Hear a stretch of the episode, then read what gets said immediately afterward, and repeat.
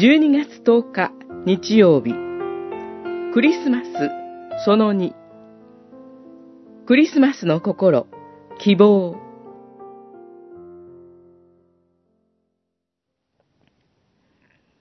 心の中でキリストを主と崇めなさい。あなた方の抱いている希望について説明を要求する人には、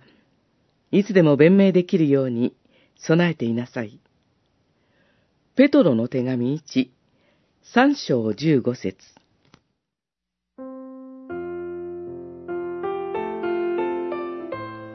年末が近づくにつれ、大掃除、クリスマスカードや年賀状などの準備に追われて、忙しくされている方も多いと思います。忙しさの中にあっても、今日の御言葉にあるように、心の中でキリストを主と崇める思いを大切にしましょう。崇めるは、神聖なお方として敬うことです。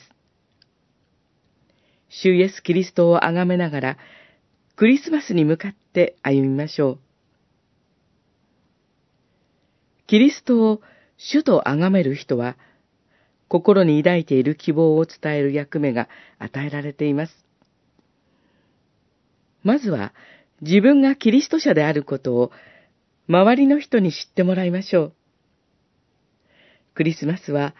あなたの身近な人にキリストの素晴らしさをお伝えする良い機会です。身近な人からクリスマスの意味を尋ねられる時が与えられたら、キリストと私の出会いの証しをしましょう。自分の生きる希望がキリストにあることを伝えられるように祈り備えましょう。クリスマスカードに聖句を書くことも有益です。キリストが与えてくださった希望をあなたが伝えることによって、それを聞いた人の心に同じ希望が与えられるように